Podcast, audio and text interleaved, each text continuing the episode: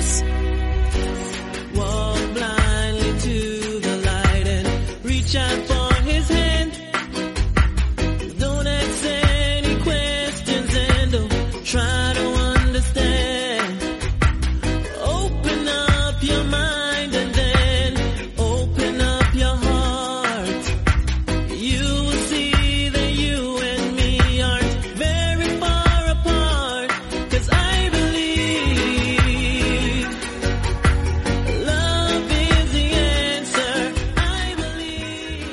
Muy buenas a todos, bienvenidos a una nueva edición de Meme Adictos en su formato original. Hoy, bueno, mejor dicho, esta semana vamos a tener dos originales entre semana porque vamos a hacer la previa pero dividida en dos audios para que sea más fácil de editar e incluso a lo mejor para vosotros también más fácil de escuchar.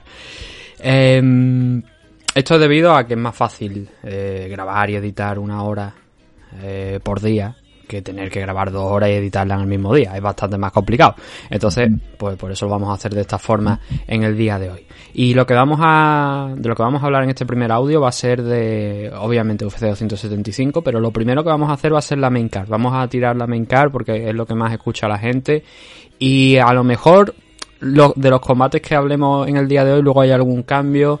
Eh, esto quiere decir que a lo mejor alguno de los combates de los que voy a mencionar hoy se pasa a la car preliminar y se sube otro, pero bueno, como vamos a hablar también de la car preliminar en otro audio en el día de mañana, lo vamos a tener cubierto todos los combates, ¿vale? Entonces, si no está aquí, pues estará en el otro.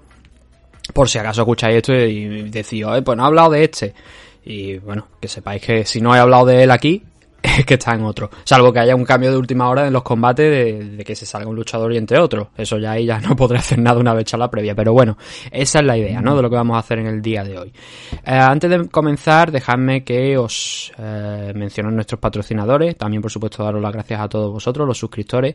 Eh, nuestros patrocinadores, los Caballeros de Oc, Oscar Panadero, que este fin de semana también está eh, Gonzalo García participando en el torneo de la Feloda, eh, los campeonatos de España MMA amateur, pero en este caso de la Feloda. Los de la semana pasada fueron los de Gamma, los de la Asociación Española de MMA, que como ya comentamos, Gonzalo ganó su categoría. Ahora vuelve a intentarlo en este torneo. Muy poquito tiempo de preparación, una semana, y con cuatro combates ya a su espalda de la semana pasada, ¿no? Así que veremos a ver cómo le va. También, por supuesto, eh, ánimo a todos los participantes, ¿no? Nosotros hablamos de Gonzalo, pero porque lo conocemos ya de hace tiempo, pero por supuesto hay una categoría featherweight que es la que pelea Gonzalo que es del más alto nivel. Hay muchos luchadores buenos en esa categoría y vamos a ver cómo sale la cosa, ¿no? Este fin de semana es la primera ronda hasta la final y luego ya las finales se disputarán dentro de dos semanas. La semana que viene hay AFL allí en, en Aranjuez, ¿vale? Hay evento de, de AFL, hablaremos un poquito eh, en algún momento a ver si nos llega la nota de prensa y, y podemos comentar un poquito sobre cómo va la cosa, pero entre medias tenemos ese evento de AFL al que también por supuesto recomiendo que, que vayáis. También hay pay-per-view ¿eh? del evento de, de AFL, por si acaso no podéis asistir porque es allí en Aranjuez y a lo mejor no todo el mundo, como por ejemplo en mi caso, se puede desplazar, ¿no? Pero bueno, esa idea por parte de los caballeros de OC, ya sabéis, Padel 10, Arroyo de la Encomienda, las instalaciones de Padel 10, allí en Valladolid. Pegarle un vistacito al vídeo. Esto eh, es más, lo voy a cortar incluso y lo voy a utilizar hasta de, promoción el vídeo de la entrevista a Gonzalo porque ahí nos enseñó el, el, el- bueno, sí, una, na- una nave, ¿no? Allí un montonazo de espacio que es la mejor forma de ver cómo son las instalaciones, ¿no? Para que vosotros veáis eh, cómo funciona aquello. Luego también darle las gracias a nuestro otro patrocinador, no podía ser menos, Dragon Z, dragonz.es, de Nacho Serapio, más de mil vídeos, más de 100 cursos de multitud de artes marciales, de deporte de contacto, de entrenamiento físico, de entrenamientos con armas clásicas de artes marciales y todo de la mano de Nacho y de su equipo de colaboradores. Ya sabéis, 14 euros mensuales, sin compromiso de permanencia ninguno. Hay una suscripción anual donde se regala dos meses, 140 euros al año. Y ahí están todos esos cursos, que además incluye, por supuesto, el acceso a todo el archivo de la revista Dragons y a una copia que se os enviará eh, cada mes, bueno, cada dos meses, porque la revista se publica cada dos meses, directamente a vuestra casa con eh, ese número de, de Dragon Magazine. Eh, también hay otra serie de ventajas van de, un pequeño descuento, 15% de descuento en productos de la marca Dragon que podéis encontrar en la página web. También hay otra serie de descuentos en temas de eventos y seminarios que estén coorganizados por la marca Dragons.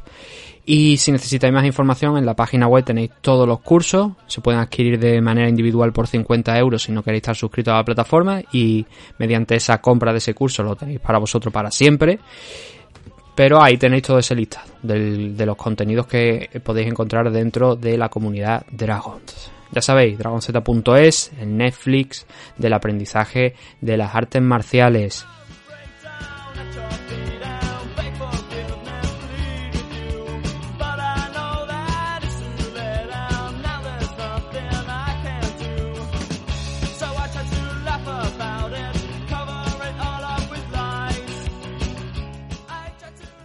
Y ahora nosotros vamos a empezar con UFC 275, pero como os he dicho, hoy vamos a tratar primero la, la main card, ¿no? Porque es lo que más espera la gente y de esta manera pues eh, damos tiempo a que eh, por lo menos esta parte la tengáis para escuchar con eso, más tiempo, ¿no? Entonces vamos a hablar de los cinco combates que a priori son los que van a estar en esa main card y nos dejamos los otros siete para mañana, ¿vale? Son 12 combates en total en esta ocasión, no 14 como la semana pasada, que aquello que fue jodidamente infernal, es que no se le ocurre a nadie poner 14 combates en un evento de MMA y he visto eventos con más combates, ¿no? Pero cuando tienes, cuando eres una promotora que tiene todas las malditas semanas eventos, Hombre, yo entiendo al aficionado que va, ¿no? Pero es que luego para nosotros que hacemos programas de este tipo, que nos gusta analizarlo y tal, 14 pues combates son demasiados, ¿no? Hay mucho que ver y mucho de lo que hablar y al final salen cosas súper largas. Entonces, hay cinco combatitos. Mm, aquí se iba a celebrar el Robert Whittaker contra Marvin Vettori también en un principio, pero ese combate se ha trasladado a Francia porque no pudo ser por lesión de Robert Whittaker y finalmente se ha trasladado a Francia ya pasado o a finales de verano. Ahora no recuerdo si la fecha, me parece que era septiembre cuando se iba a celebrar el evento de, de Francia. Entonces, ese es el único cambio que ha habido en esta main card. Y dentro de esos cinco combates, pues tenemos esos dos combates por, por título que vamos a ver, el Valentina Sechenko contra Tayla Santos, tenemos también el Robert Teixeira contra Jiri Prochaska, también la revancha entre Willy Zhang y Joanna Jetrechik, ya poquito a poco vamos pronunciándolo más correctamente. Es que no lo pienso ya, yo digo Jedrzejczyk y si es, es, y si no es, pues a tomar por culo. Pero bueno, ya, pues, ya voy cogiendo el ritmo. Roger y Bontorín contra Manel KP y el primero. Vamos a centrarnos ya eh, en más detalle en lo que vamos a hablar, ¿no? Jazz de la Magdalena contra Ramazan MF.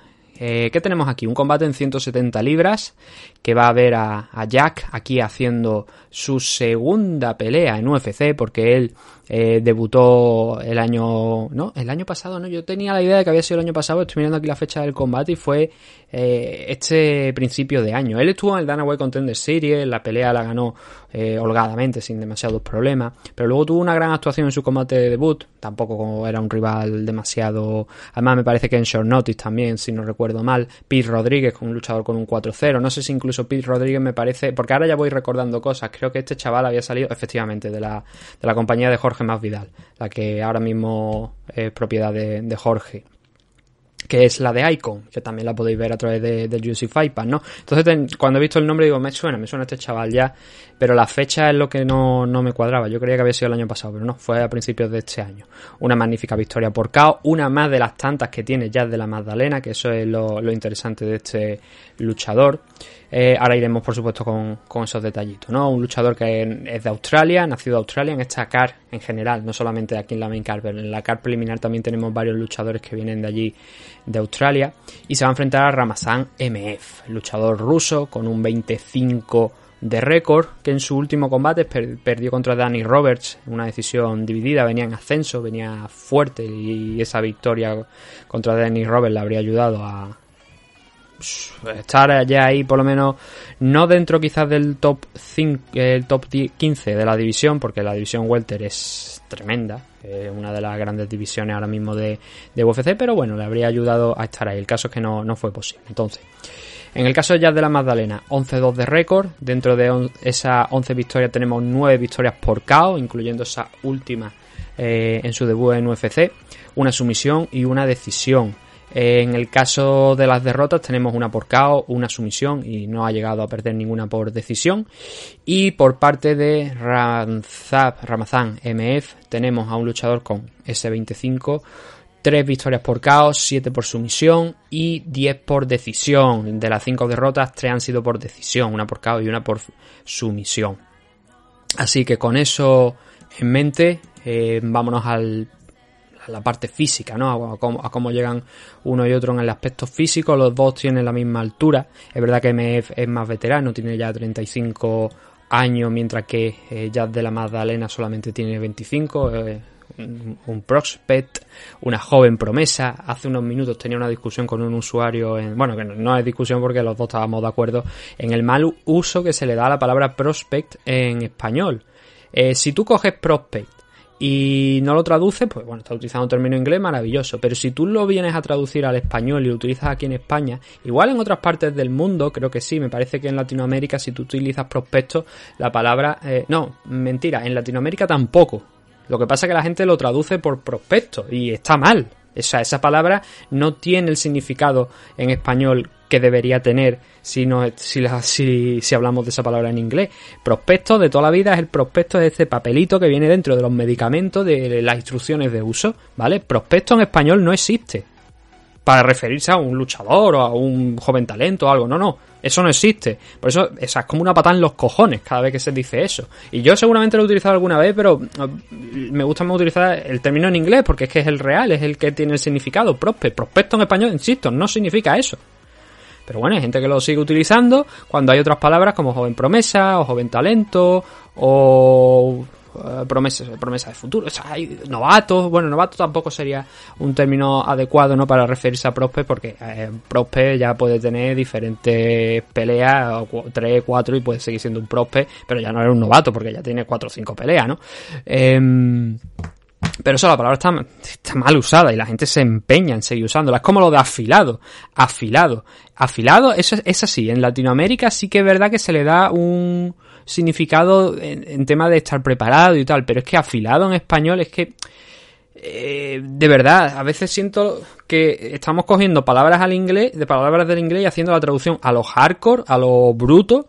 Y, por ejemplo, hay gente que dice bizarro, eh, la palabra bizarro no tiene el mismo significado en español que en inglés, para nada. Por lo mismo pasa con Prosper, ¿no? Eh, pero bueno, ya, ya estamos, ¿no? Volvemos a retomar el cable de lo que estábamos hablando, de este enfrentamiento entre Magdalena y, y, y Ramazán MF. Eh, 10 años más joven, una leve ventaja en, en alcance para, para MF, que está en torno al metro 89, échale un metro, entre un metro 88, un metro 90, un metro 91 quizás como mucho.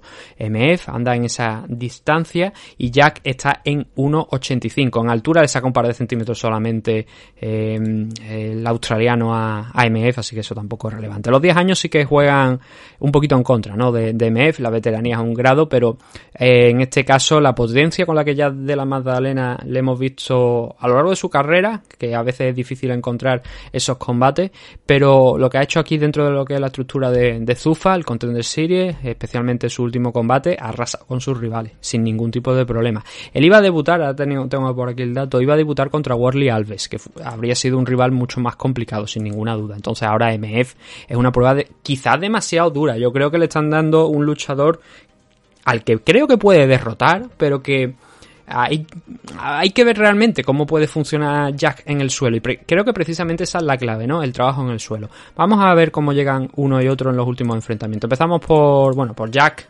No lo ventilamos en nada, ¿vale? Porque este tipo lleva sin perder desde el principio prácticamente de su carrera, que esas dos derrotas de las que os he dicho fueron al principio de su carrera, 2016, y desde ese 2016 lo ha ganado todo todos los 11 combates que ha tenido hasta ahora los ha ganado, ¿no? Entonces, poquito que decir. Arrasó como, os he comentado con Pete Rodríguez en apenas tres minutitos del primer asalto, le pasó por encima, visto y no visto.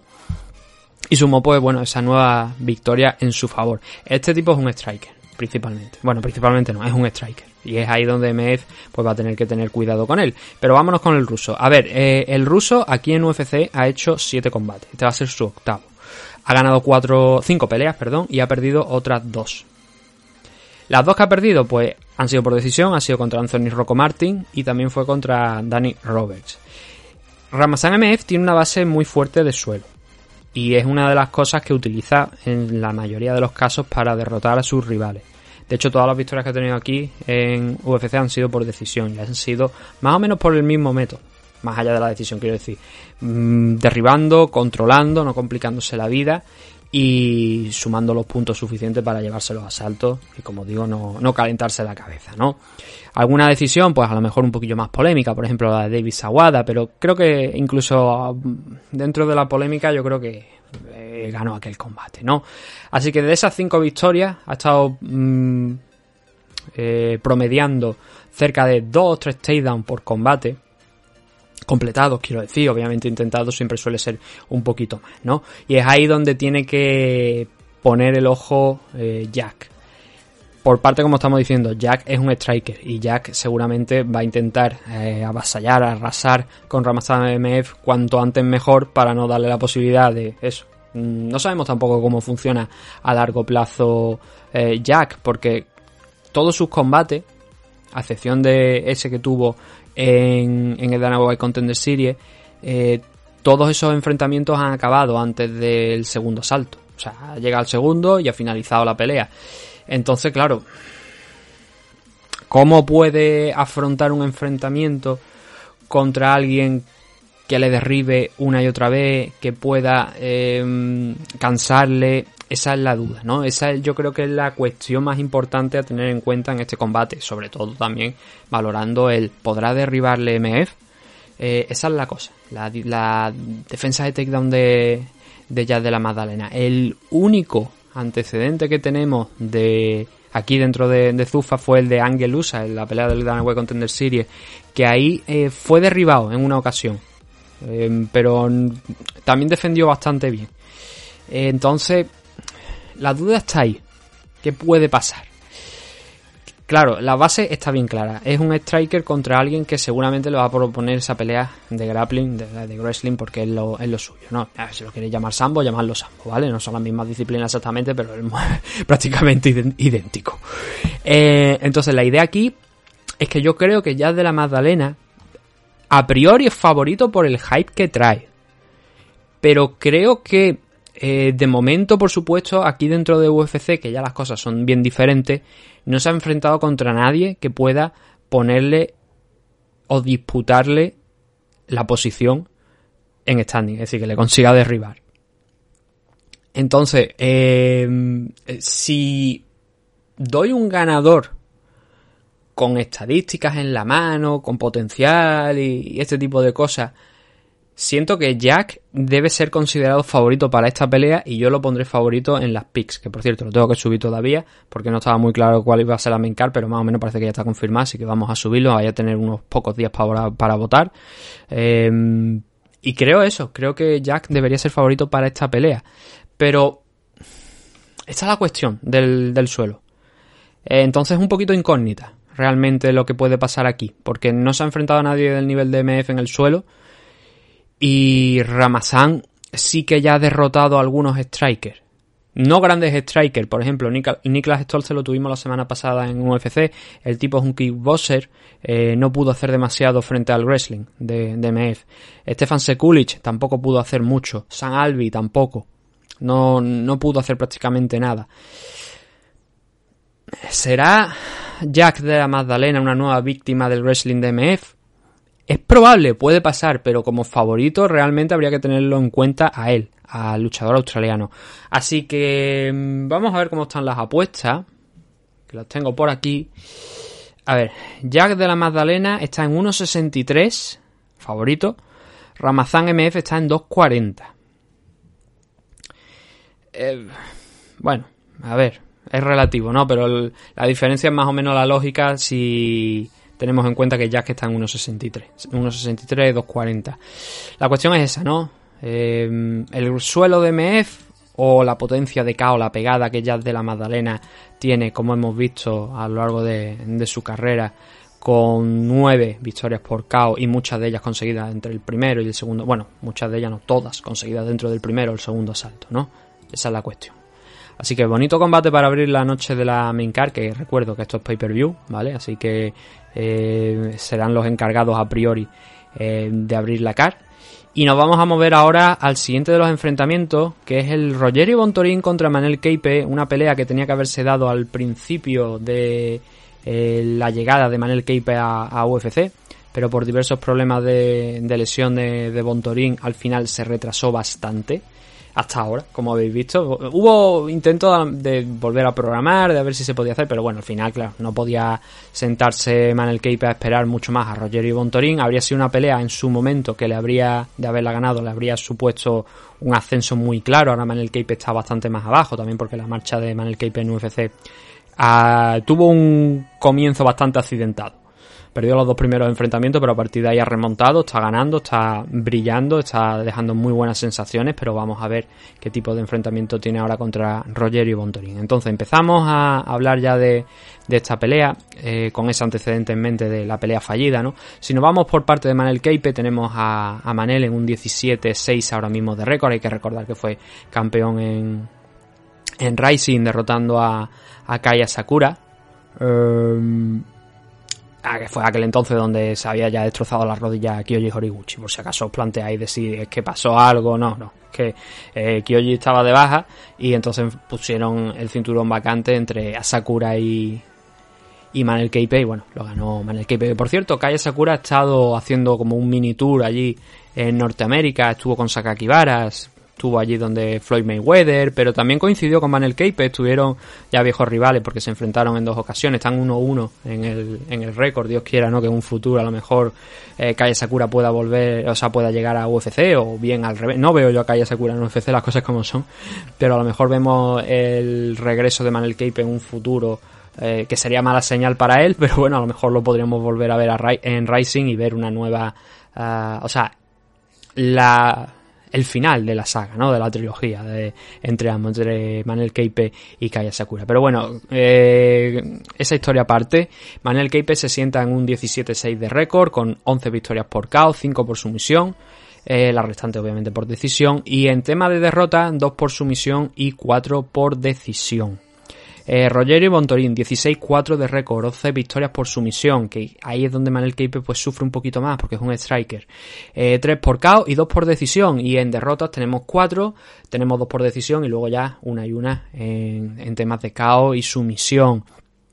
Em, bueno, eso ya nos da una historia de lo que puede ser la película, ¿no? Y, es realmente el combate que yo espero entre Rogerio Bontorín y Manel Keipe.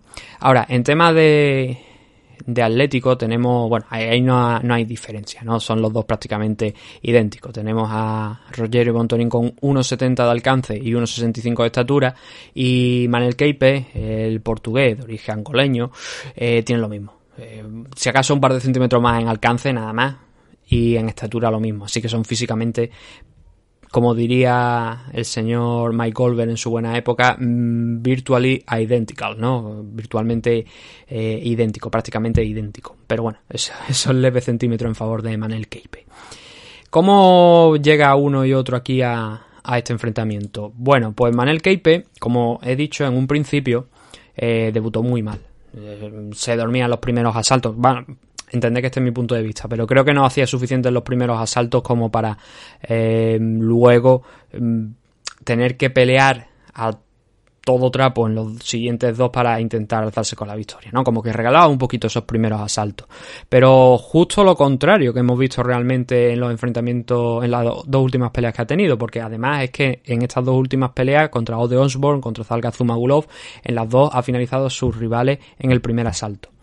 Em, le lleva un poquito de tiempo eh, el explotar, pero al final lo consigue. Y contra Ode Osborne lo noqueó en cerca del final del primer asalto. Contra Zalgazumagulov fue cuando pasábamos, rebasábamos la barrera de los cuatro minutos, entrábamos dentro del último minuto. Pero en ambos casos demostró esa parte de striker que tiene, que es buena, es explosiva, es un luchador, no, no voy a decir eh, poco ortodoxo, pero que sí que es verdad que tiene algunos recursos que puede explotar, nunca mejor dicho, ese rodillazo que le clavó a de Osborne perfecto para, para noquearlo, eh, saltando, conectándole el rodillazo. Em, ese tipo de explosiones que tiene Manel Keipe. Por lo demás, es un tío con un buen footwork, es muy rápido. Es un luchador que además en Rising fue campeón. He mencionado lo de Calle Sakura, ¿no? Pero ese combate fue en 135 libras, fue en la división Bantamweight. Ahora aquí está peleando en la Flyweight, ¿no? Un poquito más, más abajo. Y esa explosividad, esa velocidad la sigue teniendo aquí, la sigue reteniendo y la potencia le viene muy bien. ¿no? Hemos visto a Ode Osborne precisamente, uno de sus rivales, pelear la semana pasada contra Zalga Zumagulov y como lo noqueó en muy... No, contra, Zal, contra Zumagulov no. Eh, Ode Osborne peleó contra eh, Adashev y noqueó a Adashev en, en, apenas un minutito de, tiempo. Zumagulov sí que peleó también en, esta última car, lo hizo contra Jeff Molina y bueno, fue una decisión algo polémica en favor del colombiano, pero eh, al final ocurrió y ganó el, la joven promesa. Prospect, no prospecto, coño. Eh, entonces, eh, esas son las claves de Manel Cape en este combate. El mantenerse en standing, sobre todo contra un tipo como Rogerio Bontorín. El aprovechar esa potencia y esa pegada para intentar noquearle. Tarea difícil, porque como hemos visto en el caso de Rogerio Bontorín solo lo han noqueado una vez, pero también es verdad que ha perdido muy poquito, ha perdido solamente cuatro veces. Pero ahí está el problema. Bontorín, o sea, no, no que, en que haya perdido cuatro veces, es que ha ganado 16 y 11 de ellas son por sumisión. Eh, Manel Keipe solamente ha perdido dos veces por ese método, ¿no? Y los rivales que, que le derrotaron fue Kiyoji Horiguchi y, eh, bueno, un luchador que ya fue... No voy a tenerlo en cuenta. Por cierto, eh, por si no lo sabéis, por si yo creo que a esta altura yo creo que, que todos ya saben esto, ¿no? Pero Manel Keipe peleó con Dani Vares en, en uno de los primeros eventos de AFL en Madrid. Y fijaos cómo ha cambiado la cosa, ¿no? Ahora Manel Cape está en, en UFC, eh, Daniel está intentando entrar en UFC, participó en el Contender Series, como ya todos sabéis. Tiene una pelea, por lo visto, a final de, de este mes. Lo, creo que lo comentó en una entrevista con Álvaro Colmenero. Y... Y está ahí, están los dos peleando, uno ya dentro de UFC, el otro por, por entrar, ¿no? Pero ambos se vieron las caras en, en aquel entonces, eh, hace muchos años, en, eh, en un evento de AFL y ganó Manel Keipe. Así que, bueno, vámonos con Rogerio Bontorin. Vamos a ver cómo ha ido los últimos enfrentamientos Bontorin, que llega con una racha bastante negativa. Pero también es verdad que los rivales que ha, tenido ahora mismo eh, Rogerio Bontorin no son los que ha tenido Manel Keipe. Que enfrentarte a Ode Osborne bajando desde la 135 y a Zalgazu Magulov tiene su mérito sobre todo ya lo, hemos insistido mucho este, fin, este pasado fin de semana en la previa, ¿no? Lo que había hecho Zalgazu Magulov fuera de UFC, contra rivales que ahora están o bien dentro de la compañía o han estado en algún momento, ¿no? Así que eso hay que, hay que valorarlo también. Por eso la victoria también de, de Keipe sobre Zumagulov es, es, interesante, ¿no? Entonces, dentro de las derrotas de Bontorín, que empezó muy bien, con tres victorias consecutivas, demostrando que era un luchador de bastante buen nivel, sumando incluso una victoria frente a Raulian Paiva. Ahí empezó la debacle. Luego perdió contra Rayborg. Fue muy, muy controlado eh, en standing, derribándole una y otra vez eh, Rayborg eh, y no dándole eh, espacio para respirar y acabó reventándolo prácticamente. Luego fue noqueado por Kaikara France. Eh, tuvo, si mal no recuerdo, creo que fue una victoria. El Matt Snell cuenta como un no contest, pero creo que tuvo una victoria eh, Rogerio Bontorín ahí, pero tuvo un problema con la usada, no recuerdo la sustancia, ni me preguntéis por ella porque no la recuerdo, que hizo que aquello acabara en un no contest al final, porque claro, como ganó la pelea se revirtió el resultado por el tema de haber dado positivo. Fue una, creo que fue una tontería prácticamente, porque estuvo unos cuantos meses, yo creo que algo más de medio año hasta su siguiente combate que fue su última derrota contra Brandon Royval. Un combate en el que Bontorín esa estrategia que seguramente va a tener que utilizar aquí contra Manel Cape o, que teóricamente la que le debería dar un mejor resultado que es el ponerse en su cara el intentar derribarle una y otra vez porque no es que Manel Cape tenga mal suelo. Eh, pero en aquel antecedente que os he dicho de Kyoji Horiguchi recuerdo que hubo un choque de cabeza que Kyoji se quedó algo aturdido y que Manel Keipe no pudo aprovecharlo para derrotarle cuando se reanudó la pelea y al final acabó siendo derribado y sometido. No tiene un mal suelo Manel Keipe, pero sí que no es el punto fuerte suyo y más si lo comparo con, con el suelo de Rogerio Bontorín. Entonces aquí la, la, clave de la victoria para Bontorín yo creo que es esa, yo creo que es ir a derribarle, es ir, aunque no sea someterle, controlar, ganar el control de la pelea y eh, trabajar en esa corta distancia en el suelo es lo que de debería darle la victoria frente a Manel Keipe. Eh, Manel, Man eh, si consigue mantenerse de pie, pues obviamente sus opciones aumentan mucho más. En ese combate contra Brandon Royval, que fue una, una derrota, Bontonin estuvo. Le, le faltó el, digamos, mm, tuvo el control, pero le faltó el incidir un poquito más. Fue una decisión dividida en su contra. em, por un doble 29-28 en favor de Royal. Y si hubiera estado un poquito quizá más activo, porque el control lo llegó a tener, podría haberse llevado la pelea. Pero Royal es un tío que ataca muy bien desde abajo porque tiene un juego de sumisiones muy amplio. Y atacando con la espalda contra la lona, la verdad es que es temible y Bontorin pues tuvo que librarse de unas cuantas sumisiones en ese enfrentamiento contra, contra y al final pues supongo que los jueces vieron mucho más positivo ese trabajo que yo también la verdad si te colocas encima te intentas someter en múltiples ocasiones y tú no golpeas no avanzas te cuesta salir de esa posición al final eh, es de recibo el darle la pelea al luchador que tienes enfrente pero bueno veremos a ver eh, en esta pelea cómo lo afronta Bontorin eh, yo creo que ese debe ser el game plan de uno y otro. Es a priori los puntos más fuertes de, de uno y otro para esta pelea. Eh, sobre el ganador. A ver, es una noche eh, de veteranos de Rising, ¿no? Manel Keipe, Giri Prochaska en el main event. Me gustaría ganar a Manel Keipe. Pero... Si bien he visto a Bontorin caer noqueado como hemos visto en el día de hoy contra um, Kai Kara France, y Kai Kara France es un tipo temible, que no hemos hablado de esa pelea, me parece. Sí que he dicho que cayó noqueado, pero creo que no he mencionado el nombre de Kai Kara France. Eh, yo creo que a priori Bontorin tiene algo más que le falta a Keipe y que seguramente Manel ha estado trabajando en este último eh, training camp. Pero yo no me atrevería a decir que a pesar del estado de forma de uno y el estado de forma de otro, yo no diría que Manel Keipe es favorito. Me gustaría que ganara, ojalá gane. Pero si tengo que pensarlo en frío, aquí mmm, optaría por equivocarme y poner a Rogerio y Bontorin de favorito. Creo que Bontorin es levemente. No es que sea levemente favorito, es que creo que Bontorin tiene armas para derrotar a, a Manel Keipe si es capaz de, aguantarle. Y ha tenido grandes peleas, Bontorin. Contra Roybal, contra Matt Snell, contra Kai Kara France. Bueno, la de Kai Kara France no, porque lo noquearon en, en el primer asalto. Pero esas últimas dos peleas contra Roybal y contra Snell son contra gente de bastante nivel y no ha lucido mal. Y ha conseguido derribar a los dos. Y ha conseguido ir a la distancia también con Matt Snell, que es un tío que es un striker. Y bueno, esa pelea de hecho la, la consiguió ganar. Entonces, con eso en mente, yo voy a poner a Bontorin en, en, este combate. Por mucho me duela, ¿eh? Pero lo voy a poner como, como ganador de esta pelea. Y en las apuestas, vamos a ver, me estoy equivocando. Las apuestas dan lo contrario. Dan a Manel Keipe como ganador 1.44 y a Rogerio y Bontorin en 2.85. Yo aquí voy a ir a lo contrario. Y me encantaría que ganase Manel Keipe por lo que he dicho, ¿no? En la noche de Rising. Pero yo voy con Rogerio y Bontorin, con el brasileño. Vamos a ver si no le afecta mucho, ¿no? Esa racha de derrotas que lleva ahí y ese no contest contra Matt Snell. Pero bueno, eso fue una victoria. Yo creo que eh, va a ser una pelea bonita. Va a ser ese enfrentamiento que se tuvo que dar hace un tiempo y que no se llegó a dar. Y que creo que puede ganar cualquiera, la verdad. No veo una, aquí una, un resultado cerrado por, por ninguna parte. Ni a ninguno de los dos muy superior al otro.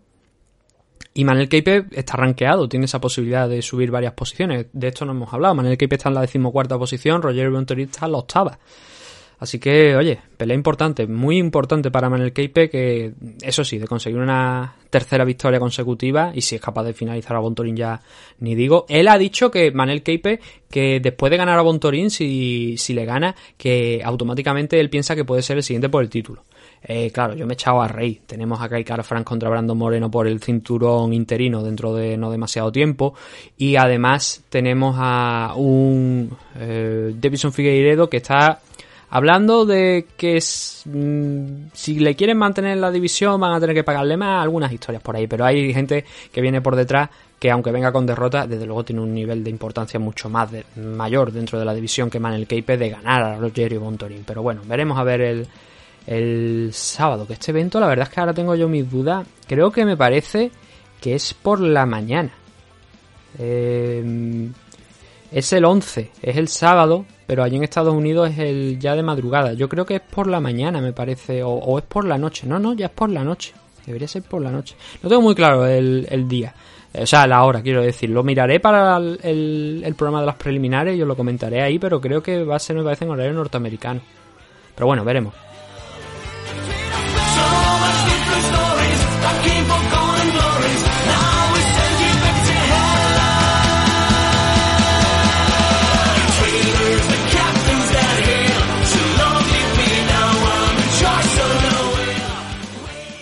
A ver, Wayley San contra Joanna Jedrzejczyk.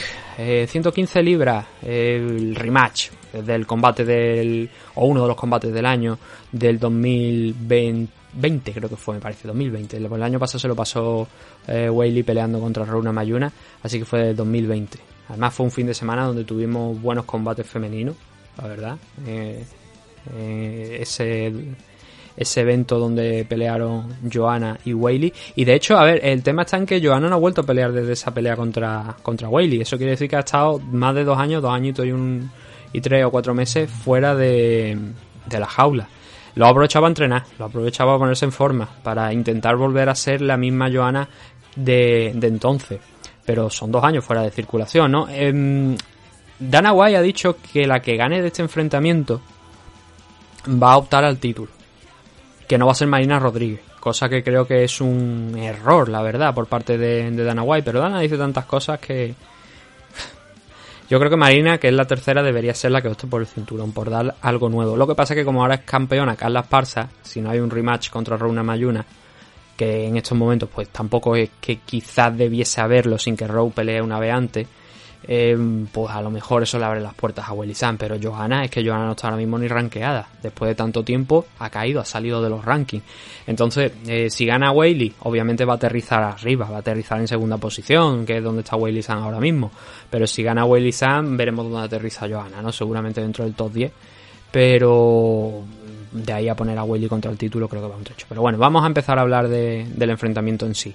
Willy Sam, 21 victorias, tres derrotas. Muchas de esas victorias han sido eh, en China, sí, pero contra rivales pues de cierto nivel, ¿no? Aquí ya en UFC lleva su, sus buenas peleas, donde ha conseguido muchas victorias. Ahora hablaremos de eso, pero bueno, dentro de esas 21 victorias, sí, a, a, en preliminar, 10 KO, 7 sumisiones, 4 decisiones. Es el pack completo Weili San.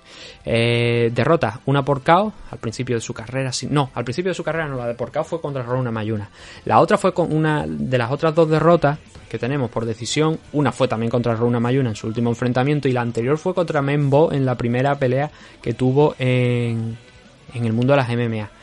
Membo es una luchadora que hemos visto en One Champions y a partir de ahí eh, no miró hacia atrás. Eh, empezó a ganar, ganar, ganar, ganar, a noquear a rivales, incluyendo a gente como Carla Benítez, por ejemplo, también, la noqueó allí en, en China. Y claro, la cuestión era cuándo va a dar el salto eh, Weili San a una compañía grande. Hubo un momento donde, de hecho, si no recuerdo mal, Weili San estaba programada para aparecer en Rising. Eh, sí, estaba mirando por aquí. Estaba programada para aparecer en Rising, pero dijo que tenía una lesión y claro, después de la lesión firmó por UFC. Tres meses después de, cuando se iba a celebrar esa pelea contra Kanako, ya estaba en UFC. Lesiones que te llevan a firmar con otras compañías. Todos conocemos cómo funciona eso, ¿no? Johanna, 16 victorias, 4 victorias por KO, una por sumisión, 11 por decisión y 4 derrotas, una por KO y las otras 3 por decisión. En aspectos físicos, Johanna, bueno, ayer la vimos en, los pesajes, o sea, en los pesajes, perdón, en el cara a cara previo de la semana, ¿no? Y bueno, bastante más alta. Creo que también llevaba tacones. La verdad es que no me fijé, pero se, se notaba que era más alta. No mucho más alta, ¿eh? Que, que Willy. Solamente 4 o 5 centímetros. En concreto, 5 centímetros. 1,68 y 1,63 para, para Johanna, pero claro, por los tacones parecía que era una gigante, ¿no? Pero luego ya en la, en la jaula se se verán las dos prácticamente idénticas. En alcance, eso sí, ahí le favorece un poquito a Johanna, unos 65, 66 aproximadamente para Johanna, unos 60 para Weili Zhang. Las dos tuvieron un enfrentamiento brutal. El primero de los combates fue brutal. Ahora hablaremos de, de ello, ¿no? Pero, a ver, en líneas generales, Johanna es una luchadora que eh, defiende bien los takedowns, cuando ha tenido que arriesgar un poquito y buscar los derribos, pues también lo ha hecho, pero todos conocemos a Johanna realmente por ser una magnífica practicante de, de Muay Thai.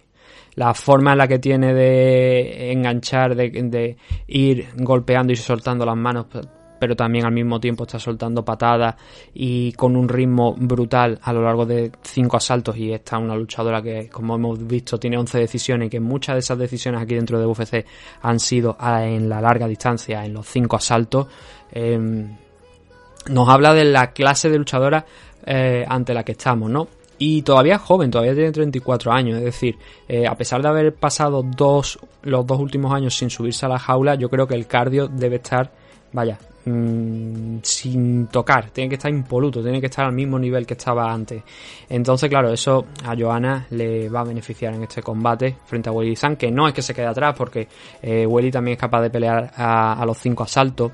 Y lo que pasa es que, claro, eh, si por lo que sea esos dos años que ha estado fuera de circulación, eh, Johanna a lo mejor digamos, eso, eso, que, eso que se suele decir de ring rust, ¿no? De, estar algo oxidada a la hora de subirse a la jaula, entonces puede, puede ser malo para ella. Pero bueno, veremos a ver ese aspecto del cardio para, para el sábado.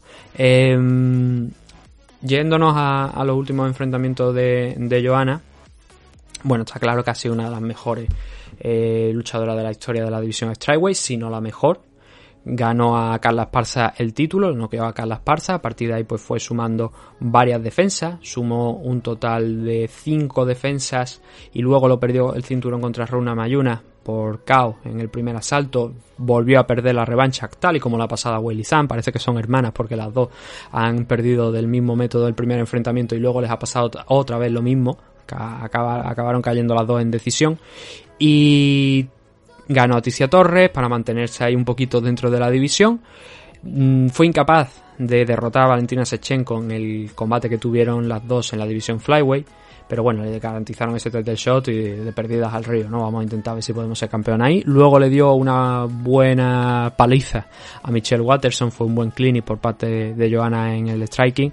Y contra Willy San eh, llegó ese combate, ¿no? Donde Willy era campeona, donde Johanna tuvo esa oportunidad. Y como hemos dicho, fue un combate espectacular. Fue para mí el combate del 2020, el combate del año. Un combate que se decidió por una decisión dividida. Fue un doble 48-47 para la luchadora china y un 48-47 para Johanna. Y la verdad es que se decidió por pequeñas, por muy pequeñas cosas. Muy, muy, muy poquitas cosas. Eh, lo ganó Whaley, pero también es verdad que lo podría haber ganado Johanna. Eh, fue tan cerrado que realmente ahí lo que creo que impresionó mucho fue ese enorme bollo que le hizo en la frente eh, San a, a y que eso a vista de los a ojos de los jueces puede que influyera bastante en alguno de los asaltos y tal. Por lo demás, pues acción por un tubo dentro de los cinco asaltos con un ritmo bastante elevado, dejándoselo absolutamente todo y con una pelea muy abierta. Y eso es más precisamente de lo que creo que vamos a ver en este enfrentamiento. Otra pelea muy abierta. Y aquí sí que es muy difícil dar una ganadora para, para esta pelea. Ahora, ahora iremos con, con, ese tema, ¿no? Porque vamos a pasar a, a Weili 21-3. Eh, debutó en UFC en 2018, cinco victorias consecutivas. Eh, ganó el título a Jessica Andrade, la noqueó en el primer asalto en menos de un minuto. Luego derrotó a Johanna para retener el cinturón. Perdió el cinturón contra Runa Mayunas, como hemos mencionado, y también luego la revancha por decisión en un combate mucho más cerrado, desde luego, que el primero, donde Welly Sand ahí tiró de algo que no había tenido, a lo que no había tenido que recurrir en muchas ocasiones. En el combate de Johanna lo hizo en, uno de los asaltos, pero no había recurrido en muchas ocasiones al suelo, o por lo menos mm, no había intentado abrir una brecha, una gran diferencia entre ella y sus rivales en esa base, ¿no? En la base del suelo. Y lo intentó con Namayuna que fue, como digo, un combate bastante disputado, que creo que realmente no llegó a ganarlo, porque también fue una decisión dividida, pero creo que ahí eh, no llegó a ganar ese enfrentamiento, porque además si valoramos los dos últimos rounds, yo creo que Rona Mayuna estuvo bastante bien y que al final quedó como justa ganadora de la pelea y habría sido algo extraño, ¿no? la decisión contraria. Pero aún así fue un combate también muy, muy abierto y muy interesante. Eh, aquí, a ver, eh, por ventaja en el suelo, obviamente Willizan tiene ese factor. Pero lo que hemos dicho, Johanna es una luchadora muy, muy difícil de, derribar.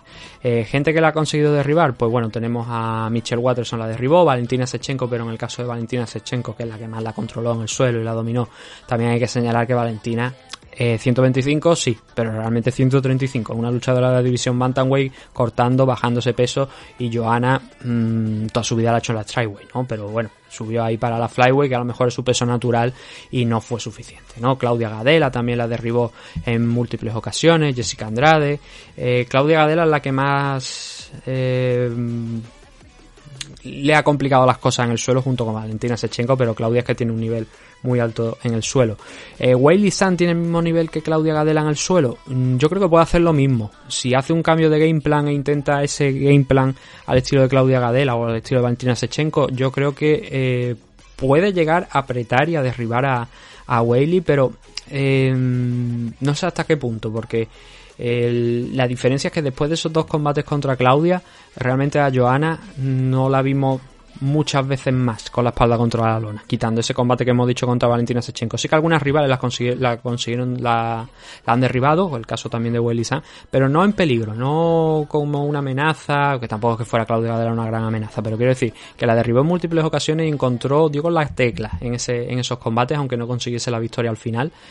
Y esa es la clave, ¿no? Que tiene una defensa de takedown buena, pero que incluso cuando la consigues derribar es capaz de levantarse.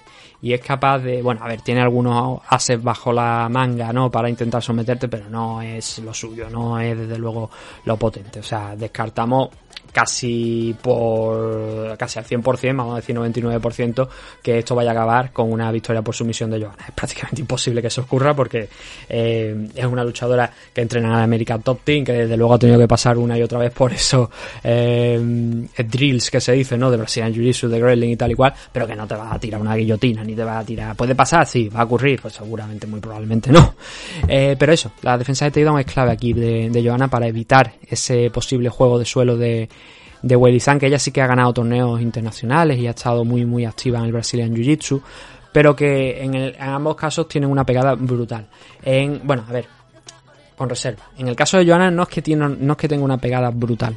En el caso de Johanna es que es capaz de eh, como Max Holloway, Max Holloway realmente no tiene una mano que te pueda meter al estilo Conor McGregor o por ejemplo a Topuria también lo estamos viendo que conecta muy bien con la derecha y que tiene pegada en esa derecha o Danigue, por decirlo luchadores que de bajo peso, ¿no? Porque ya que estamos hablando de una pelea de Tryway, Johanna no tiene esas capacidades. Johanna tiene que trabajar un poquito más eh, y hacer el clásico, lo que yo llamo bombardeo por saturación, ¿no? El estar pegándote y el romperte por TKO. Ah, De un puñetazo es muy difícil que te vaya a noquear.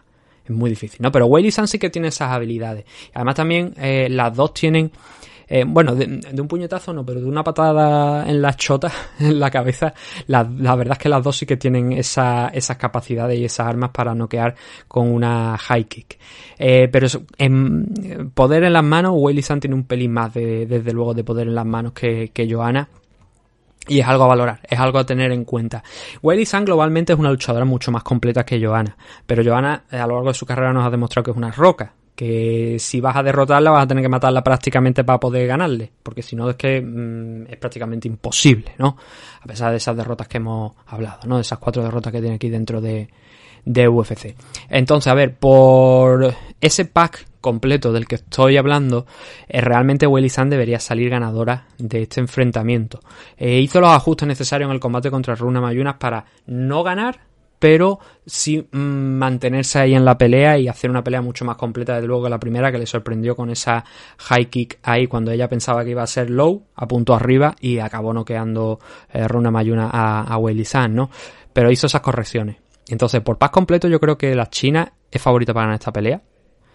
Y si nos vamos a las apuestas, tenemos 1.61 para Weili San y a Joanna Jedrzejczyk la están dando en 2.45. Creo que es correcto. Creo que es correcto, pero a ver, creo que es correcto la favorita, ¿vale? Pero es una pelea muy cerrada, es una pelea que, en la que puede pasar prácticamente cualquier cosa. Pero por esa, esos detalles de trabajo en el suelo, sí que es verdad que Weili Zhang parte con un poquito de ventaja sobre Johanna. Pero bueno, veremos a ver cómo le han sentado esos dos años a, a Johanna de parón. Y si Weili Zhang, que bueno, no pelea desde el año pasado, me parece que fue la última vez que, que peleó Weili, ¿no? Contra Runa Mayuna, sí, la última vez fue el año pasado. No ha pasado tanto tiempo desde luego y, y las dos han estado curtiéndose, las dos han estado trabajando, las dos han estado entrenando. Así que lo único que tenemos que hacer el sábado es sentarnos, disfrutar de lo que va a ser seguramente un grandísimo enfrentamiento. Nuevamente, este, esta pelea de aquí es muy probable que sea el of the Night. Este Willy San contra Joanna Jedrzejczyk. Y bueno, vámonos con el co-main event de la noche, que va a ser el que vamos a tener entre Valentina Sechenko y Tayla Santos. A ver, yo no soy muy partidario de haberle dado este title shot a Tayla Santos. Mm, A mí me habría gustado ver a Valentina Sechenko subir a 135 no para enfrentarse a Juliana Peña ni a Amanda Nunes, no, sino para tener un combate con alguien que esté en la zona alta, demostrar que todavía puede competir en la división Bantamweight y ya en un futuro, si acaso, ganarse esa oportunidad nuevamente por el cinturón de, la división Bantamweight. ¿Por qué? Porque no es que Tayla Santos no se lo merezca, pero sí que es verdad que eh, decía Dana White que Valentina Sechenko, o sea, no, que Valentina Sechenko no, que la división, eh, bueno, él no, él defendía que la división no era, no era débil, pero había gente que estaba diciendo que la división Flyway está llena prácticamente de latas de tomate, que se, suele decir, ¿no? Eh, claro, eso es porque Valentina Sechenko está haciendo parecer que la división es débil porque está muchos niveles por encima del resto. Pero no es real esa sensación de que la división es débil. Es que Valentina está muy por encima del resto. Kalin Chukagian es una buena luchadora. Lo único que frena a Kalin Chukagian para, para ser campeona de esta división es precisamente Valentina Sechenko, tal cual. Lauren Murphy, bueno, está en segunda posición hasta dentro de, poquito que Misha Tate le, pase por encima en su debut dentro de la división Flyway, porque Misha Tate es muy superior a Lauren Murphy y Lauren Murphy, digamos que tiene una posición que es un poquito extraña, ¿no? Porque está en segunda posición, pero ha ganado bastantes decisiones de aquella forma, decisiones divididas, que yo la verdad es que veía esas decisiones y decía cómo ha ganado Lauren Murphy eso, ¿no? Eh, luego Jessica Andrade, pues derrotó a Kali en su momento, le sirvió para el title shot, Tayla Santos, Alessa Grasso y Manu Fioro vienen muy fuerte.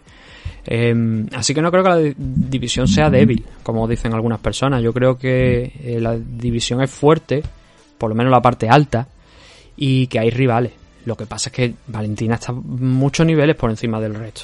Y creo que aquí en esta pelea contra Tayla Santo, como digo, creo que se merece la oportunidad porque es que ha ganado todas las peleas que ha tenido aquí en UFC, menos la primera, y ha ido subiendo de nivel. Sí, está en la cuarta posición, llegó hasta en la quinta. Aquí han sacado a alguien que la verdad es que no sé ahora mismo quién ha sido, no sé quién ha caído, no lo recuerdo.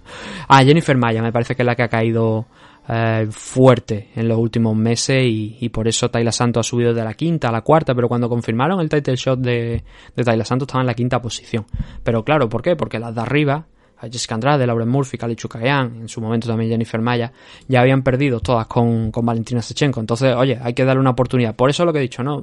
Antes de dársela a la quinta, que es Mm, objetivamente lo normal si queremos darle un title shot a alguien porque las anteriores ya han perdido vamos a dejarla subir a la Bantamweight vamos a que tenga una pelea pero claro es que a lo mejor tampoco le interesa a ella tener una pelea en la división Bantamweight si no es por el título. Yo entiendo también ese punto de vista de Valentina Sechenko. El caso es que al final lo que vamos a tener aquí es a la cuarta del ranking contra la campeona una Tayla Santos que está con un 19-1 de récord y el problema aquí es que los primeros 14 enfrentamientos, los las primeras 14 peleas las hizo en Áspera, eh, una compañía de, de Brasil, la gran mayoría la hizo en esa, en esa compañía, ¿no?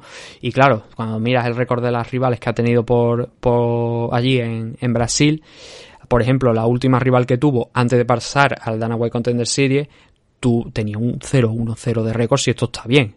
Eh, claro, tú con un 13-0 te enfrentas a una luchadora con un 0-1-0. Eso es eh, el siguiente nivel de hacer una carrera, ¿no? También porque no tiene muchos más rivales allí, entonces el, salto de Tayla Santos a lo mejor debería haber llegado antes. Las cosas como son, muchas veces que no te quedan... Mmm, o sea, no es culpa tuya, no es que la empresa te esté haciendo la carrera, que también. Pero quiero decir, es que si ya no tienes nada más alrededor que te puedan poner, eh, igual deberían haber encontrado otra compañía en la que pelear, haberse ido, pues, no sé, a ofrecerse a Bellator, ofrecerse a, a quién nos puedo decir, a lo mejor a pasar por aquí por Europa, tener alguna pelea fuera de allí de Brasil. No fue el caso de Tayla Santos, entonces se colocó con un 14-0 y ya entró en el Dana White Contender Series, ¿no? Donde ganó también la pelea hasta ahora que, bueno, perdió contra Malaborella en su combate de debut, pero hasta ahora, eso, sigue con esa racha triunfal Tayla Santos. Eh, Tayla rival para Valentina, pues la verdad es que... yo creo que no, pero bueno, ¿quién es rival para Valentina a estas alturas, no dentro de la división Flyway? 19 victorias, entre las que se incluyen 10 victorias por KO, 3 por sumisión y 6 decisiones, y una derrota que llegó por decisión. Valentina Sechenko, la campeona, la mejor luchadora Flyway de la historia de, este deporte, 22 victorias, 8 victorias por KO, 7 por sumisión, 7 por decisión y 3 derrotas, donde dos de esas derrotas llegan por decisión y solamente una por KO técnico. Claro, os podéis imaginar las derrotas por aquí que ha tenido dentro de UFC contra quién han sido. Esas derrotas han llegado contra Amanda Nunes, en dos ocasiones, obviamente. Y al principio de su carrera perdió contra Liz Carmouche, pero creo que la de Liz Carmouche llegó a... No, eh, no, no ha llegado a enfrentarse a Liz Carmouche. Sí, sí que se enfrentó, me sonaba que sí.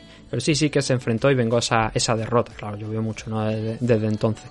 Entonces, ¿con quién demonios fue la victoria por KO? Creo que fue contra...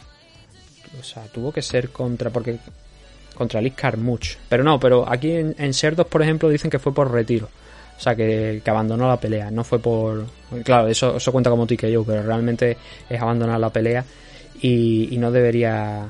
Cuenta como tal, pero es una pelea que no sé la verdad si se podrá encontrar por ahí porque hace bastante tiempo. Seguramente sí, al ser dos luchadoras que son reconocidas. em, pues seguramente estará por ahí ese enfrentamiento. Ahora mismo no recuerdo si ni siquiera si lo he llegado a ver. Ah, vamos a ver. En temas de, de alcance, de altura, vamos a ver. Esa es quizá a lo mejor la baza principal de, de Tayla Santo para esta pelea, ¿no? El, el alcance, pero tampoco es muy superior. Un metro setenta y tres de alcance de Tayla Santos frente al metro sesenta y siete, sesenta y ocho de de Valentina Sechenko. Esa es la principal baza, como digo. La estatura es un poquito más alta solamente, 1,68 frente a 1,65 de la, de la campeona.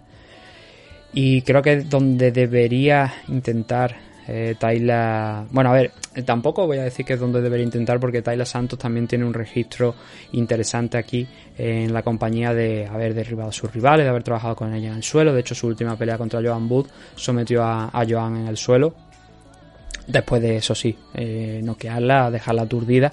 Pero sí que contra Molly McCann, por ejemplo, estuvo trabajando el, wrestling, contra Rosan Modaferi también estuvo trabajando el, el, suelo. Y trabaja en esa distancia.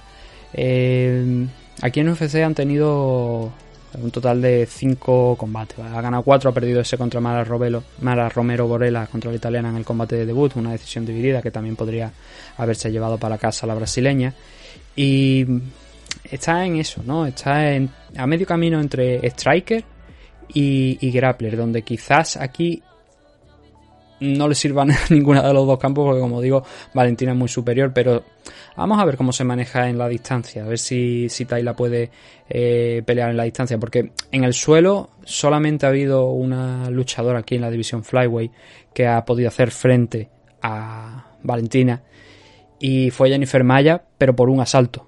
la derribó y controló ese asalto y derrotó en ese asalto a Valentina Sechenko, pero a partir de ahí es que Valentina ha hecho lo que ha querido contra todo el mundo. Por ejemplo, en el combate contra Lauren Murphy, a Lauren Murphy la finalizó en el cuarto asalto, pero Lauren Murphy no estaba haciendo nada realmente por ganar esa pelea. En el combate anterior contra Jessica Andrade eh, le costó algo menos, dos asaltos, noqueó a, a Jessica Andrade, la finalizó por TKO después de también hacer lo que quiso con ella en el suelo. Contra Jennifer Maya fue ese combate que llegó a decisión, que creo que ha sido, me parece, la única vez aquí dentro de la división Flyway que ha perdido un asalto. Porque contra Liz Carmouche llegó a perder algo. No, contra Liz Carmouche lo ganó todo. Contra Kalni Chukagyan la finalizó en el tercero. Y Jennifer Maya creo. De hecho, me parece que ha sido eso. Lo que os digo. La única luchadora que ha sido capaz de ganar un asalto. Bueno, no. Joana. La decisión con Joana también le dieron un asalto a Joana. Pero han sido las dos únicas. Creo. El resto me parece que no han podido con, sumar ningún asalto con Valentina Sechenko. Desde Joana no sumaba nadie hasta que se enfrentó a Jennifer Maya. Y es lo que seguramente va a pasar aquí, en esta pelea, ¿no? Vamos a ver a una eh, Valentina Sechenko, que es muy fuerte en standing, que es su punto principal de, ofensiva, pero que en el suelo también hay que respetarla muchísimo. Eh, hay gente que piensa que Tayla puede ganar esta pelea. Yo creo que no. Pero claro, eh, vuelvo a, insistir con el mismo argumento que he dicho antes. ¿Quién puede derrotar a Valentina Sechenko? Es muy difícil derrotar a Valentina Sechenko aquí en la división Flyway. Así que favorita obviamente es Valentina. Eh, en las apuestas la están pagando a 1.16 a Tayla Santo en 5.50. Creo que ese 5.50 es incluso a lo mejor podríamos decir que es más de lo que puede llegar a, merecer.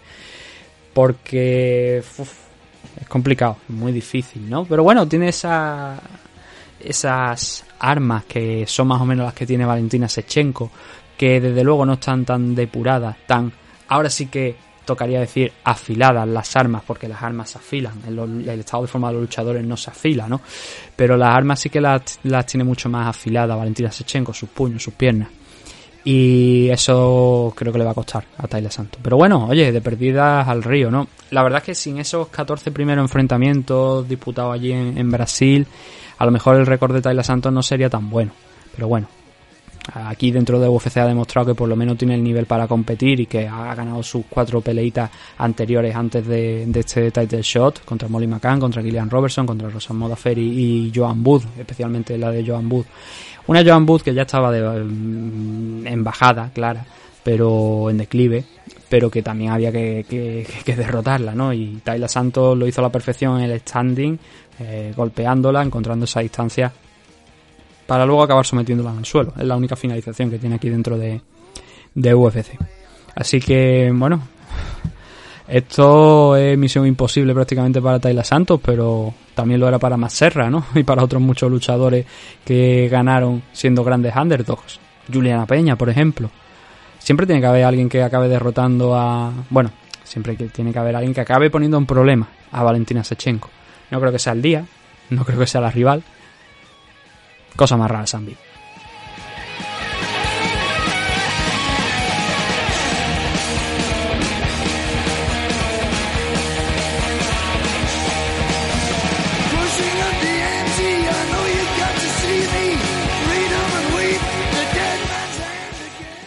Main event de la noche. Eh, Glover Teixeira contra Jiri Prochaska, cinturón de las 205 libras, división Light Heavyweight. El brasileño Glover Teixeira que se proclamó campeón eh, contra mm, Jan Blachowicz. Eh, no contra todo pronóstico, porque venía haciendo ese trabajo ya en los últimos combates eh, Glover Teixeira. La paliza que le dio Anthony Smith, por ejemplo. Luego también eh, fue capaz de derrotar a Thiago Santos. Pero está viviendo una segunda juventud, Glover Teixeira, 42 añitos. Lo que pasa es que ahora tiene un rival que es muy, muy, muy peligroso, pero que creo que puede ganar. Creo que Glover Teixeira puede derrotar a Jiri Prochaska eh, si vuelve a intentar replicar ese game plan que hizo en, los, en esos últimos combates de los que he hablado, Anthony Smith, Thiago Santos y Jan Blachowicz. Eh, Jiri Prochaska, el luchador checo, el samurái checo de Nisa, ¿no? Este hombre ya es leyenda de, de este deporte, eh, no solamente por lo que ha hecho dentro de las aulas, dentro del ring, eh, cuando peleaba en Rising, sino también por la maravillosa antena, ¿no? Que lleva ahí, como dijo una vez, esta, esta antena que llevo aquí en la cabeza, esto es para coger wifi, para no perder nunca la señal del wifi. Y, y ahí está, ¿no? Eh, cumpliendo lo que se había propuesto cuando llegó aquí a, a UFC con este title shot. Solamente ha necesitado dos combates para llegar a él. Eh, es verdad que tenía un amplísimo, un amplísimo, brutal récord de victorias en, en Rising también. Y eh, más que victorias, sobre todo, eh, porque bueno, a ver, las victorias están bien, pero es sobre todo cómo iba consiguiendo esas victorias, cómo iba noqueando rivales a derecha e izquierda. En un principio eh, ya lo estaba haciendo cuando llegó a Rising, iba noqueando a los rivales y teniendo grandes actuaciones, pero eh, de hecho Prochaska solamente tiene una derrota en Rising, que fue contra, eh, contra Kim Moe, al que luego lo noqueó precisamente para proclamarse campeón. Pero al principio le costaba un poquito más sigue siendo el mismo animal que entonces. Eso sí, porque yo recuerdo, por ejemplo, el combate contra Carl Albrechtson, que quizás es el ejemplo que siempre suelo poner, pero porque fue el que más me llamó la atención por cómo se llegó a, la finalización. Y es que Carl a- en aquel enfrentamiento contra Jerry Prochaska lo derribó, lo mantuvo en el suelo por gran parte del asalto y en aquel entonces Rising, ahora ya últimamente no, lleva ya un par de añitos que dijeron que lo iban a mantener pero ya no lo hacen, que son los clásicos asaltos de Pride, ¿no? Lo de 10 minutos el primero, 5 minutos el segundo y ya está, solamente dos asaltos, ¿no? En aquel entonces, aquel Carl Albrechtson contra Jerry Prochaska se celebró en eh, bajo esa duración, ¿no? De 10 minutos. Y durante gran parte de ese primer asalto, Albrechtson estuvo controlando a, a Prochaska en el suelo hasta que cuando quedaba un poquito tiempo, estábamos ya dentro de los últimos 30 segundos, Prochaska se hizo lo, que se puede llamar un Derrick Lewis, eh, es decir, ya me he hartado, me voy a levantar, me levanto y te voy a noquear. Y fue lo que hizo.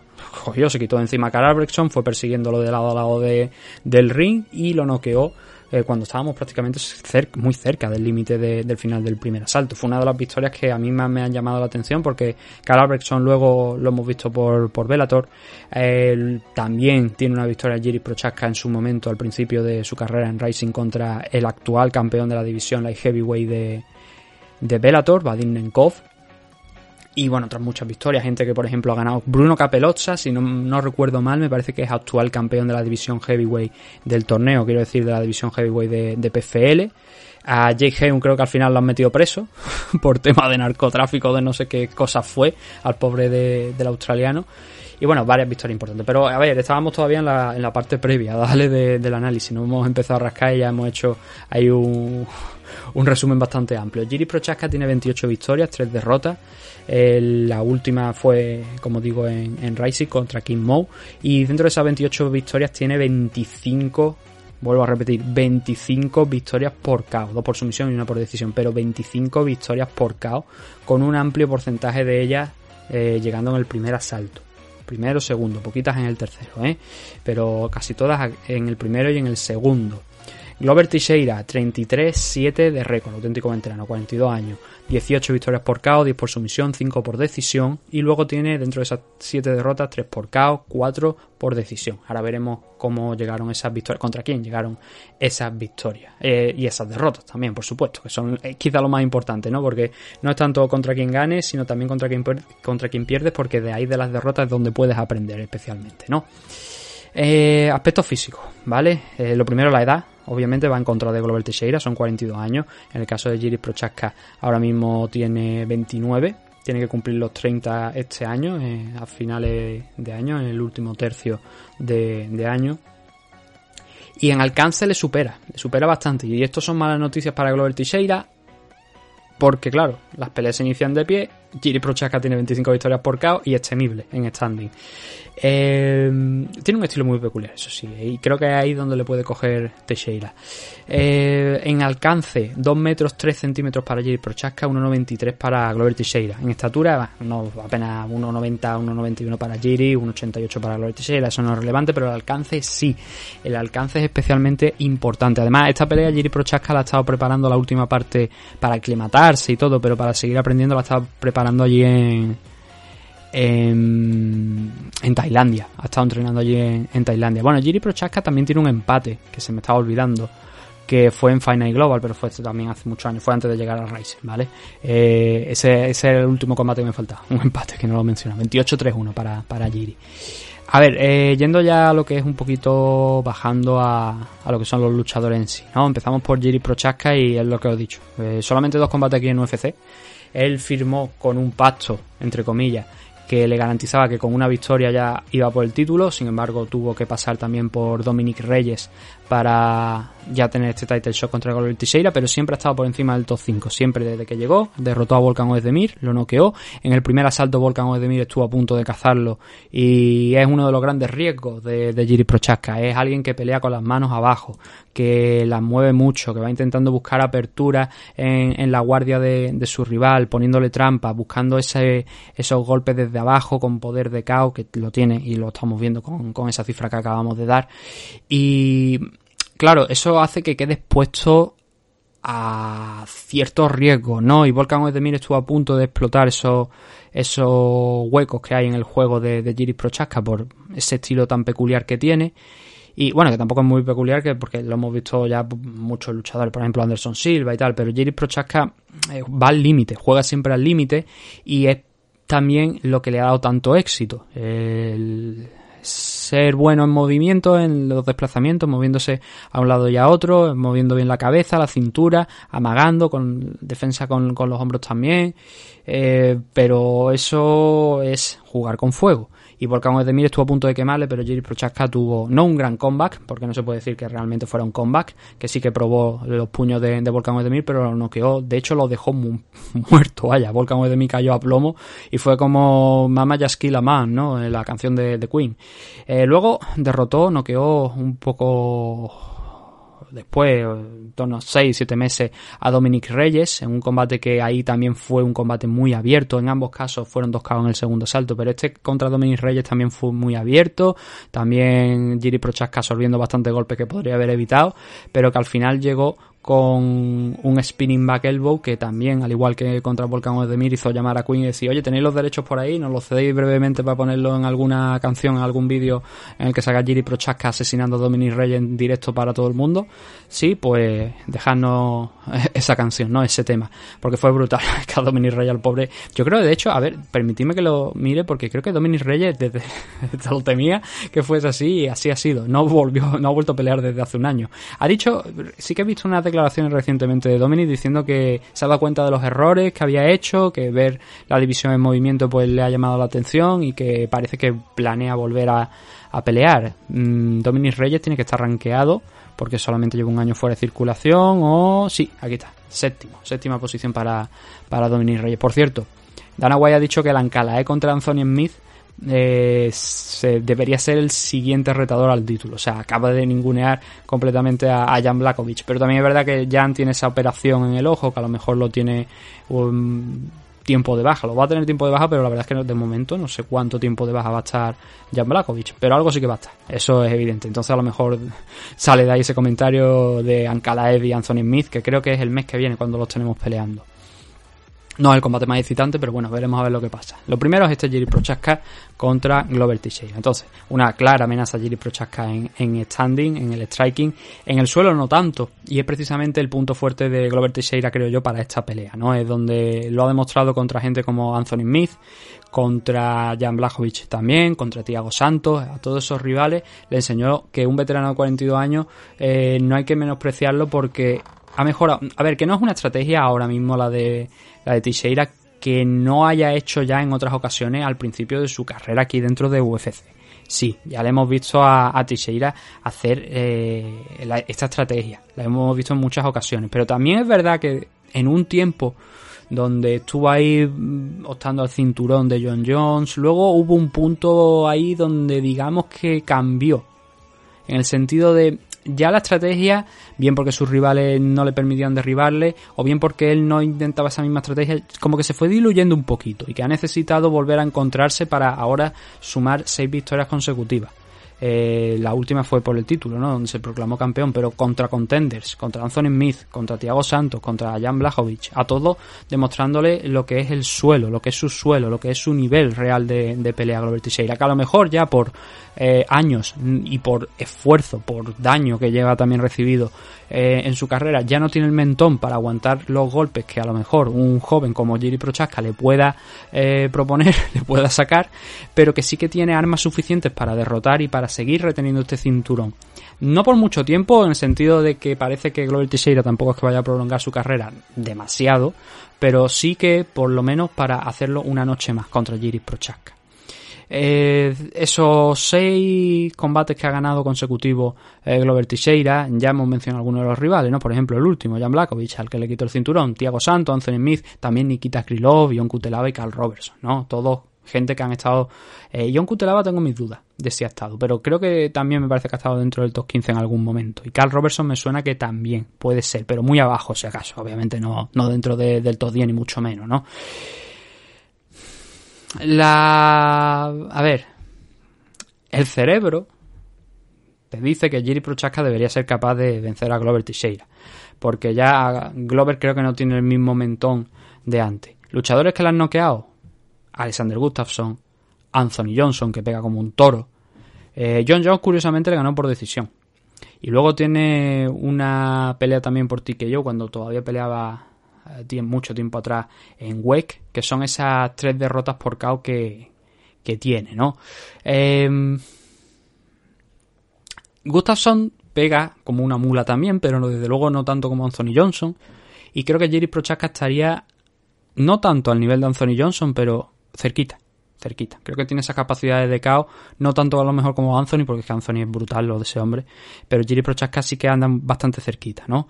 Entonces yo creo que puede noquear a, a Glover Teixeira. Entonces, por eso creo que Jiris Prochaska es favorito para ganar esta pelea. Al igual que hemos visto antes en el caso de eh, Jazz de la Magdalena frente a Ramazan MF, creo que es algo parecido a ese enfrentamiento, salvando la distancia, por supuesto, por de nivel y de experiencia y tal, ¿no? Eh, pero creo que Jiri es favorito. Se le puede hacer de noche a Prochaska. De la misma manera en la que digo que puede ganar este combate y que creo que va a ganar este combate, se le puede hacer de noche. Si consigue Glover Teixeira el derribarle, el de gastarle. El primer asalto, el primer segundo asalto van a ser vitales para, para Jiri Prochaska, ¿no? Es ahí donde creo que tiene que eh, centrarse, hacer el daño y si lo noquea bien, pero por lo menos que no pueda resucitar en la segunda parte del combate si ve que la cosa se le complica, porque a Teixeira hay que respetarlo, ¿no? Pero si se le complica la cosa en esos primeros segundos asaltos para Prochaska, esas son sus principales bazas. Es ahí donde tiene el mayor récord de victoria por KO eh, en su carrera, ¿no? En ese primer, segundo asalto. Fuera de eso, no es que no pueda noquear a, a pero ya Teixeira, digamos que como que se va a venir un poquito arriba por la experiencia, por eh, sabe cómo controlar la pelea, sabe cómo ganar y ha experimentado ya eh, combates en los que le han noqueado, en los que le han castigado, le han mandado a la lona, pero que luego ha sido capaz de regresar, de volver a hacer el comeback para en los últimos asaltos derrotar a sus rivales. Eso sí, hace bastante tiempo que no pelea cinco asaltos. Bueno, lo hizo contra Anthony Smith, pero el, el combate de Anthony Smith le vino. O sea, no es que no pelea cinco asaltos, quiero decir. Porque a cinco asaltos sí que ha estado peleando los últimos combates que ha tenido. Pero que eh, no ha llegado realmente eh, en un nivel. em, a ver, entender mi argumento. Contra Anthony Smith llega al quinto asalto, pero contra Anthony Smith podría haber parado la pelea al árbitro en el cuarto asalto, eh, porque ya venía todo, vaya, cuesta abajo de culo y sin freno Anthony Smith. Entonces, el nivel de esfuerzo, lo que quiero decir, de, de Teixeira en ese combate contra Anthony Smith quizás no fue el, eh, muy alto. De esfuerzo, quiero decir, por su parte, de estar trabajando, sí. Pero que le pusieran en complicaciones, en dificultades, creo que no. En otros combates sí que le hemos visto, ¿vale? Esas dificultades. Por ejemplo, en el caso de, de Gustafsson, al final Gustafsson acabó noqueándolo. eh, Gustafsson controló prácticamente todo el combate. O sea, no, no, no pasó muchos problemas antes de la victoria por KO. Pero, eh, por ejemplo, tenía por aquí anotado un combate, que ahora no recuerdo cuál era, y que precisamente es un ejemplo de eso, pero no acabo yo de encontrar cuál es el enfrentamiento donde Teixeira vino de atrás para acabar. Ah, mira, por ejemplo, el de, el de Carl Robertson. Era uno de los que estaba buscando. Carl Robertson le hizo eso. Carl Robertson lo noqueó al principio, lo mandó a la, a lona eh, y Teixeira aguantó. Aguantó y al final acabó sometiéndolo en ese mismo primer asalto. Eso sí que fue una de las esas historias de combats que os estoy contando de, de Glover Teixeira. Y había otro, pero ahora mismo no recuerdo, tampoco me quiero entretener mucho más. Pero es eso, ¿no? Es con lo que va a tener que jugar Teixeira también. El no ser golpeado al principio, poner un ritmo de trabajo interesante para que Prochaska, que no ha llegado a cinco asaltos todavía ni en Rising, ni porque no lo hay, ni aquí tampoco, ver cómo va a reaccionar, no fuera de, de ese tercero, tercer asalto, cuando lleguen los asaltos de campeón. Entonces esa es la clave para Teixeira, para mí, en, en esta pelea. El no dormirse en los laureles en los primeros asaltos para que no le noqueen, pero en poner un ritmo que le interese a él, que pueda intentar sacar un poquito de punto a Jerry Prochaska para luego aprovechar eso en el tercero, cuarto, quinto, ¿no? Em, vamos a ver las apuestas, ya digo, Jiri Prochaska para mí favorito en esta pelea, pero vamos a ver las apuestas. Tenemos a Jiri en 1.50 y a Glover Teixeira en 2.70. Es relativamente normal, ¿no? Así que, bueno, ahí está eso. Esto se va a decidir todo el sábado en el main event de este UFC 275, primer pay-per-view que se celebra en Singapur, que por lo visto además han estado vendiendo entradas. Los últimos dos eventos de One Championship han sido celebrados en la misma eh, localización, en el mismo recinto.